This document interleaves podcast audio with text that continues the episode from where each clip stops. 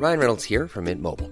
With the price of just about everything going up during inflation, we thought we'd bring our prices down. So to help us, we brought in a reverse auctioneer, which is apparently a thing.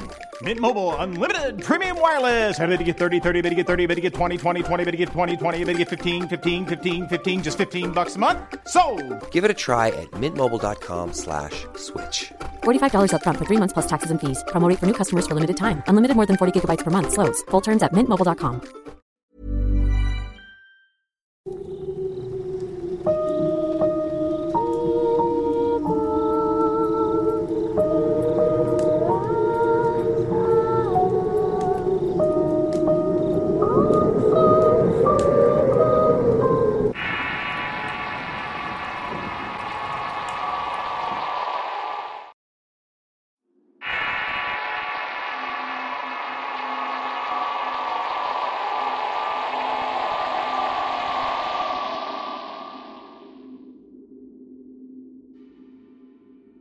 animé a compartir estos cuatro relatos y dos me ocurrieron a mí y uno me lo contó mi madre, mientras otro me lo confió una amiga.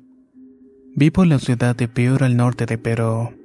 Todo empezó cuando tenía aproximadamente entre 8 y 9 años. En aquel entonces mi padre viajaba por diferentes lugares por motivos de trabajo. Mientras tanto mi madre y yo vivíamos en Lima, Perú. Luego de un tiempo, él se estableció en el vecino país del sur y nos fuimos a vivir a Chile. Alquilábamos una bonita casa cerca de un balneario en la ciudad de Quintero. Allí vivimos por unos 10 años aproximadamente. Comenzaré entonces por la primera historia. En dicha casa, al costado de la cochera, había un departamento pequeño como para dos personas. Una temporada llegó la dueña de la casa, la señora Millie. Lo hizo junto con su mascota. Era una persona de bastante carácter. Al principio se le notaba muy molesta con todo. Pero hablando de su mascota, un gato negro de bastante pelaje que se asemejaba a un conejo por lo felpado. Siendo yo pequeño me encariñé mucho con el felino. Jugaba con él casi todas las mañanas. Luego de unos meses, a mis 11 años, recuerdo vagamente un día con bastante gente entrando y saliendo de la cochera. Al parecer la señora había fallecido y vinieron sus familiares y nos habló más del asunto. El departamento duró cerrado algún tiempo y siempre tuve la curiosidad de saber cómo era por dentro, ya que nunca había pasado mi mirada más allá de la puerta. Cierto día me robé un llavero de mi madre y fui a probar suerte con la puerta de dicho lugar. Para mi fortuna una de las llaves era un duplicado que le habían dejado mi madre en caso de emergencia. El caso es que abrí la dichosa puerta de madera y me aventuré al interior de dicho sitio. Era bastante oscuro y los muebles tenían bastante polvo. Me refiero a un sofá cama en la entrada y al costado un pequeño comedor y un baño. O por lo menos lo que alcancé a observar a media luz ya que junté la puerta para que no se enteraran de que había entrado. Inmediatamente cuando me adentré se sentí una corriente de aire en mi espalda y la puerta se cerró tras de mí con fuerza. Una sensación de miedo y terror me invadió en ese momento. Todo el lugar estaba oscuro, sentí una mirada profunda y de bastante carga en mi nuca, como si alguien me estuviera mirando con odio. Es raro, pero no puedo describirlo de otra manera. Sentí como si todo en su interior me estuviera rechazando. Tenía una sensación de peligro que no me dejaba mover.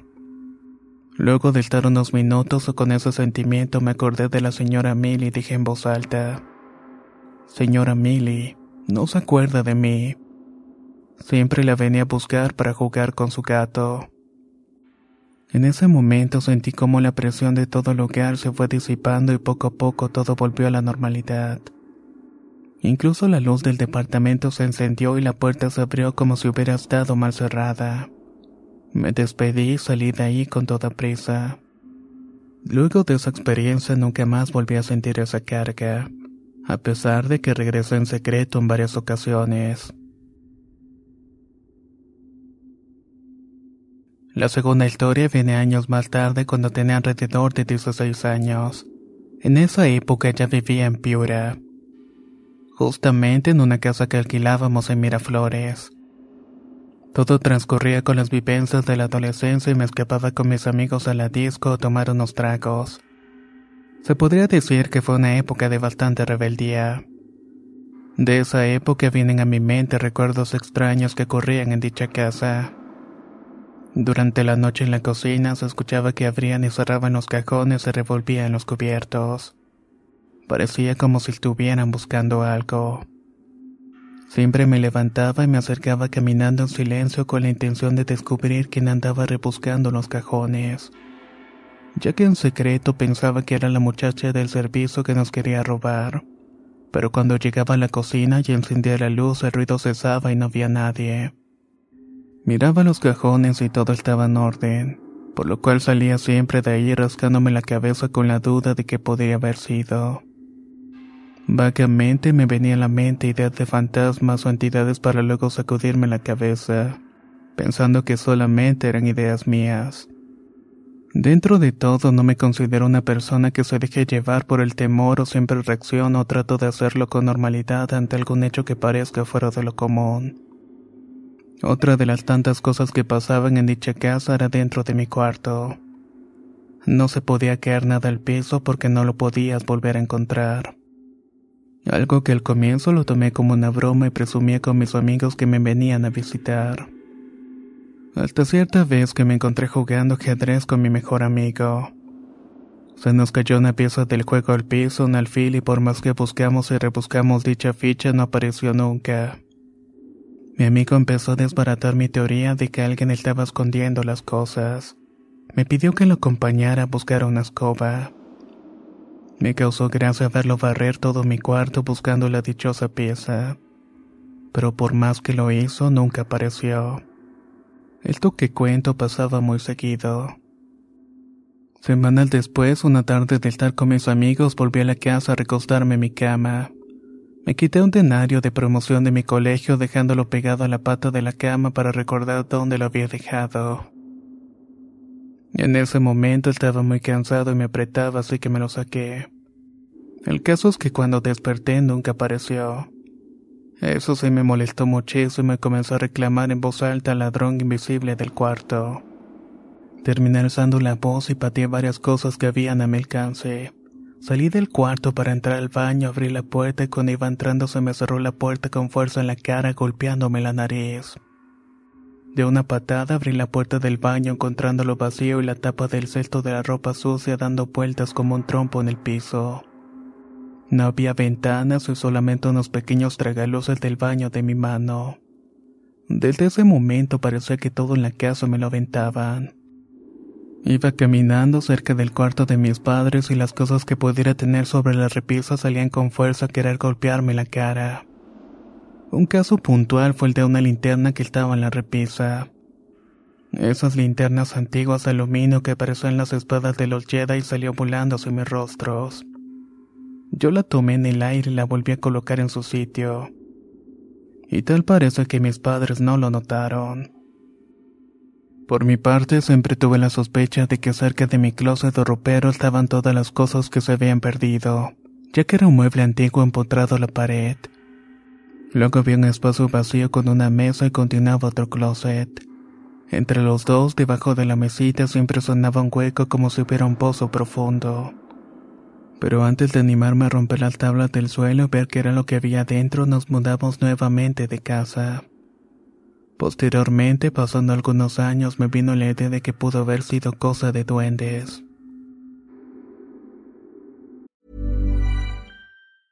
Selling a little or a lot? Shopify helps you do your thing however you cha-ching. Shopify is the global commerce platform that helps you sell at every stage of your business. From the launch your online shop stage to the first real life store stage, all the way to the did we just hit a million orders stage. Shopify is there to help you grow. Shopify helps you turn browsers into buyers with the internet's best converting checkout. 36% better on average compared to other leading commerce platforms because businesses that grow grow with Shopify. Get a $1 per month trial period at shopify.com/work. shopify.com/work. Hey, I'm Ryan Reynolds. Recently, I asked Mint Mobile's legal team if big wireless companies are allowed to raise prices due to inflation. They said yes. And then when I asked if raising prices technically violates those onerous two year contracts, they said, What the f are you talking about, you insane Hollywood ass? So to recap, we're cutting the price of Mint Unlimited from $30 a month to just $15 a month. Give it a try at mintmobile.com slash switch. $45 upfront for three months plus taxes and fees. Promo for new customers for limited time. Unlimited more than 40 gigabytes per month. Slows. Full terms at mintmobile.com. La primavera está aquí. Así que es el mejor momento para sacar lo viejo de la rutina y vivir nuevas experiencias. Entre ellas nuestros estrenos de terror. Y hasta una nueva manera de obtener dinero con tus compras gracias a iBota. iBota es una app que puedes descargar totalmente gratis y que te da la mayor cantidad de dinero en efectivo en cientos de artículos y marcas. No solo en las botanas que disfrutas mientras nos escuchas. Olvídate de otras apps que son igual que brujos charlatanes y solamente te dan puntos fantasmas. Con iBota simplemente agrega tus ofertas a la aplicación y obtén dinero real que podrás transferir a tu cuenta bancaria, PayPal o tarjeta de regalo. No lo dudes y únete a una comunidad con 50 millones de usuarios que ya disponen de los beneficios de más de 2.700 marcas y tiendas, como Lowe's, Macy's, Sephora y Best Buy. Y para que termines de convencerte, en este momento iBota está ofreciendo a nuestro público 5 dólares solo por probar iBota usando el código ROR cuando te registras. Solo tienes que ir al App Store o Google Play Store y descargar la aplicación iBota gratis para comenzar a ganar dinero en efectivo y usar el código ROR. Esto es iBota en Google Play o App Store y usa el código ROR. Aprovecha los nuevos comienzos y corre a descargar la aplicación para ganar más cashback.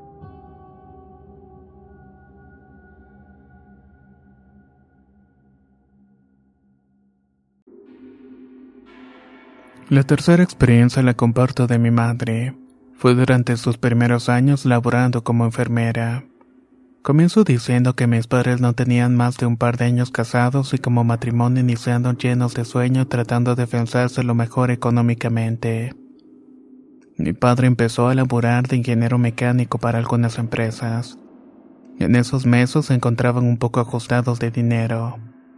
Así que mi madre aceptaba trabajar fuera del hospital cuidando enfermos cuando no estaba de turno. Cierto día una amiga de mi madre le pasó la voz de un trabajo cuidando a una enferma terminal por unos días. No sin antes mencionarle que la paga era muy buena. Lo cual hizo dudar a mi madre de que si era tan buena por qué no la tomaba ella. Con algunos reparos le dijo que lo iba a consultar con mi papá y que le daría respuesta el día siguiente. Le comentó del trabajo que le había ofrecido a su amiga durante la cena. Le mencionó que debía cuidar a una enferma terminal por unos días y que al parecer se trataba de una familia adinerada por la cantidad que le ofrecían. Tras conversarlo y discutirlo brevemente, mi padre accedió y mi madre llamó a su amiga para indicarle que tomaría el trabajo. Ella le dio las instrucciones de cómo llegar a la casa de esa persona. Al día siguiente, por la tarde, acudió a la dirección que le habían indicado. Le tocaría cuidarla en el segundo turno y la otra enfermera la cuidaría durante la mañana. Llegó y se encontró con una casa enorme con patios y jardines muy vistosos. Había una alberca grande a un costado de la casa. Sin distraerse más, ingresó a la casa, la cual en contraste con el exterior era bastante oscura y lúgubre. Tenía la mayoría de las ventanas cubiertas con las cortinas cerradas pasillos largos entre cuartos y lo que más le llamó la atención fue la gran cantidad de imágenes religiosas. Figuras, cuadros, etc. estaban en todos los rincones de la casa. Una vez que llegó a la habitación le presentaron al doctor, a la trabajadora doméstica y a la enfermera y por supuesto quien iba a cuidar. Laura, una persona relativamente joven, visiblemente demacrada y consumida por su enfermedad. Transcurrieron unos minutos y llegó Roberto el esposo. Muy diferente a otros matrimonios donde el esposo o la esposa se muestra preocupado por la pareja. Él no presentaba signos de preocupación, sino más bien hasta se notaba incómodo, fastidiado por el hecho de estar allí. Una vez que acordaron el tratamiento y terminaron las presentaciones, el esposo se retiró y mi madre se quedó al cuidado de la paciente. Habían transcurrido un par de horas, pero algo no le cuadraba del todo. Después de dar vueltas al tema, se puso a revisar unos medicamentos. También se puso a observar con detenimiento el cuarto. Había un rosario bastante grande colgado en la pared con cuencas de cristal murano del tamaño de canicas grandes, santos y cuadros religiosos en las puertas y paredes del cuarto. Pasaba la tarde y esa sensación rara no se marchaba. Mientras tanto la atmósfera en el cuarto se ponía cada vez más y más pesada. Al caer la noche una figura apareció en la puerta de la recámara. Al parecer no podía entrar. Era la figura gigantesca de un gato negro que estaba esperando. Las ventanas se abrieron y pude observar que de la piscina del patio comenzaba a rebosarse de agua. El punto que le dejó los pelos de punta fue escuchar a la enferma murmurar y susurrar palabras extrañas. Con la confusión del extraño momento, mi madre cerró los ojos con fuerza y comenzó a orar. Entreabrió la mirada para ver que la enferma se había levantado de la cama y se había asomado por el balcón. Seguía murmurando palabras que no lograba entender y al parecer todo se calmó en el ambiente. La piscina dejó de botar agua y la paciente volvió a acostarse en la cama. Por esto mi madre no sabía qué hacer ya que parecían cosas de cuentos. Cuando amaneció esperó su relevo y se fue con la idea de no regresar jamás. Cuando llegó a casa llamó para decir que se sentía enferma y que no podía volver al día siguiente. Pero luego le llamó la hermana de la paciente pidiéndole que de favor volviera a cuidarla. También le ofreció pagar un poco más por cualquier cosa que le pudiera haber hecho sentir incómoda. Frase con la que mi madre tuvo certeza de que algo estaba pasando allí y que ellos sabían perfectamente lo que estaba ocurriendo. Lo discutió con mi padre y luego de un rato mi papá le insistió de que fuera. Necesitaban el dinero y le dijo que tal vez solamente se había sugestionado, que tal vez lo había soñado. Aún así aceptó regresar y preguntar qué demonios estaba pasando en la casa. Luego que amaneciera, mi madre hizo sus tareas habituales y en la tarde regresó a cuidar a la enferma. Pudo ver cómo gracias a los medicamentos parecía que estaba reaccionando favorablemente. Su semblante día a día parecía estar recuperándose. Mientras esto ocurría, la hermana de la afectada le iba comentando a mi madre qué era lo que había pasado con Laura. Ella siempre había sido la favorita de la casa. Sacaba las mejores notas en el colegio y fue creciendo su inteligencia y belleza también. Siempre tuvo muchos pretendientes y se aficionaba al ballet. Ella siempre había sido la favorita de la casa. Sacaba las mejores notas en el colegio, fue creciendo su inteligencia y belleza también. Esto último le proporcionó varios pretendientes. Se hizo aficionada al ballet, de lo cual se hizo profesional, logrando con ello viajar por todo el mundo. En una de sus tantas idas y venidas del país, ella conoció a un joven apuesto en la ciudad de Lima. Se enamoró profundamente, pero a pesar de los intentos por conquistarlo, todo le fue inútil, llegando a un último recurso a recurrir a la magia negra y a pactos con demonios así que terminó sellando un pacto una noche que ingresó a la piscina. Desde aquel día el hombre se comprometió con ella y posteriormente se casaron. Pero él nunca la quiso realmente y su matrimonio nunca fue feliz. Veía una antigua enamorada con la cual ya tenía hijos, manteniendo una doble vida que pronto fue descubierta. Laura, luego de enterarse, se deprimió profundamente entregándose al vicio del alcohol Dada la magnitud de lo que bebía día con día, su hígado sufrió graves daños. Tiempo después quiso anular el pacto y deshacer todo lo que había hecho, pero no había regreso. Pronto al menguar su salud, los seres con los que había hecho el trato llegaban noche tras noche a querer cobrar lo prometido. Ante la situación viajó a diferentes lugares y obtuvo muchas pequeñas reliquias, objetos religiosos de protección. Con ellos fue llenando la casa y en especial su cuarto.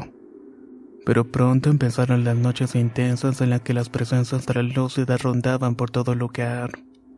Los artefactos sacros se movían estrepitosamente, y el agua de la piscina comenzaba a rebosar. Para esto Laura salía al balcón murmurando frases que apaciguaban las presencias atacantes. El esposo obviamente se enteró de que algo estaba ocurriendo con el vaivén de las fuerzas misteriosas en toda la casa.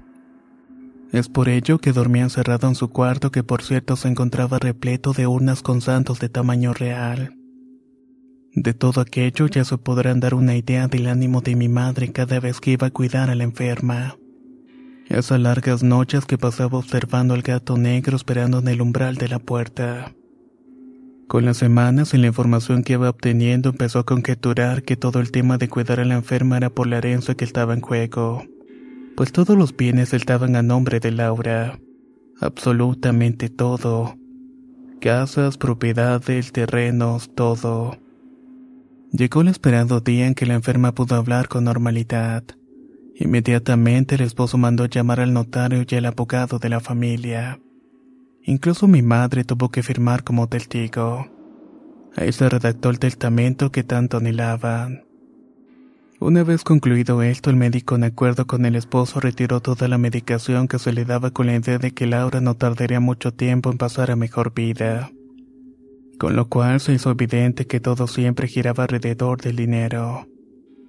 Por este punto Laura se había hecho amiga de mi madre y le decía constantemente que su suerte estaba echada, que se arrepentía de muchas de las cosas que por juventud y capricho le habían llevado a su estado, y que esperaba resignada el momento de su partida. Le obsequió a modo de despedida unos estuches de pintura cosméticas bastante finas y un pequeño mueble. Llegada la última noche, el cuarto se puso frío al extremo en que cada respiración exhalaba vaho. Pasada la medianoche, las ventanas se abrieron fuertemente. Mi madre pegó un grito con lo cual pude observar que la gigantesca sombra del gato negro ingresó a la recámara. Este se ubicó debajo de la cama donde se encontraba Laura agonizando. Ella abrió los ojos de golpe y se puso a balbucear frases y palabras rápidas e inentendibles. Mi madre aterrada buscaba entre las ropas un rosario que le había dado mi abuela como protección. Recordaba con terror que ese día había cambiado de cartera y que no lo traía consigo. Su mirada atravesó con desesperación toda la habitación ubicando aquel rosario de Murano que había visto desde el primer día. Se abalanzó con un miedo terrible sin perder de vista la sombra del cuarto. Tomó el rosario y lo puso contra su pecho y cerró los ojos fuertemente mientras rezaba rogaba que pasara todo eso. Unos segundos después pudo escuchar a Laura desplomarse en su cama y dar su último aliento. En la mañana siguiente encontraron a mi madre abrazada al rosario balbuceando hasta que reaccionó del susto que había pasado, para lo cual la despidieron amablemente y ella regresó a su casa totalmente aterrada. Estaba cocojada con todo lo que había ocurrido. Está de maldecir que los regalos que le había ofrecido la difunta no se los dieron. Y más bien el esposo de Laura a modo de obsequio le regaló un gato siamés negro que fue la adoración de mi padre y el terror de mi madre por muchos años. Con el tiempo mi madre fue recuperándose hasta que esta experiencia fue una anécdota de su vida. Aunque eso sí, la más espeluznante de todas.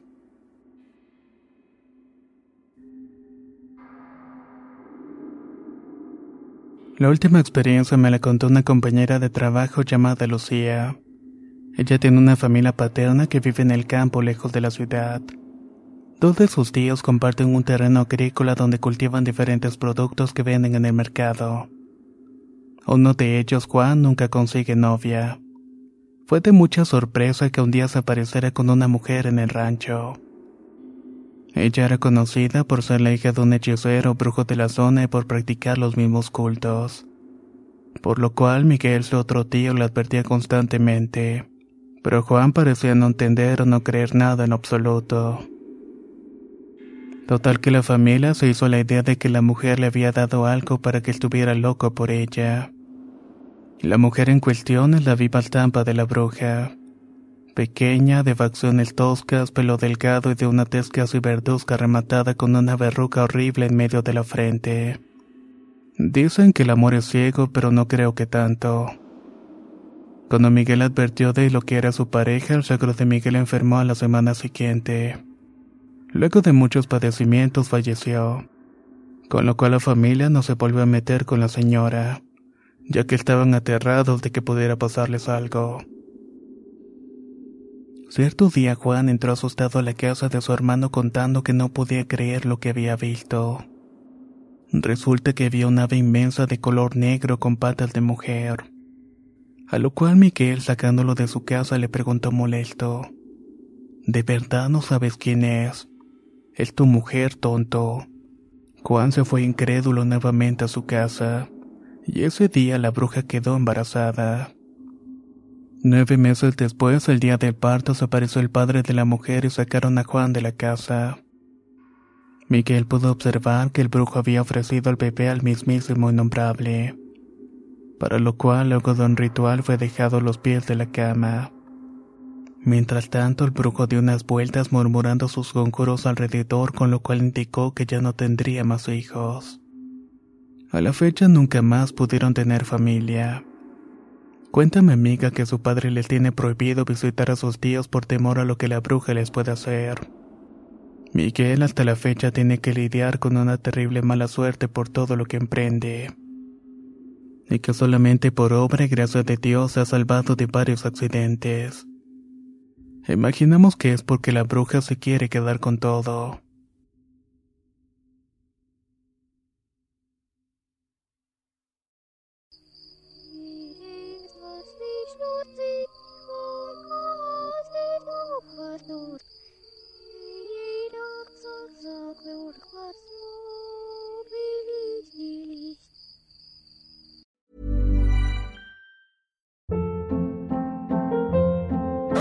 Hold up. What was that? Boring. No flavor. That was as bad as those leftovers you ate all week. Kiki Palmer here, and it's time to say hello to something fresh and guilt-free. Hello Fresh. Jazz up dinner with pecan-crusted chicken or garlic butter shrimp scampi. Now that's music to my mouth. Hello Fresh. Let's get this dinner party started. Discover all the delicious possibilities at hellofresh.com.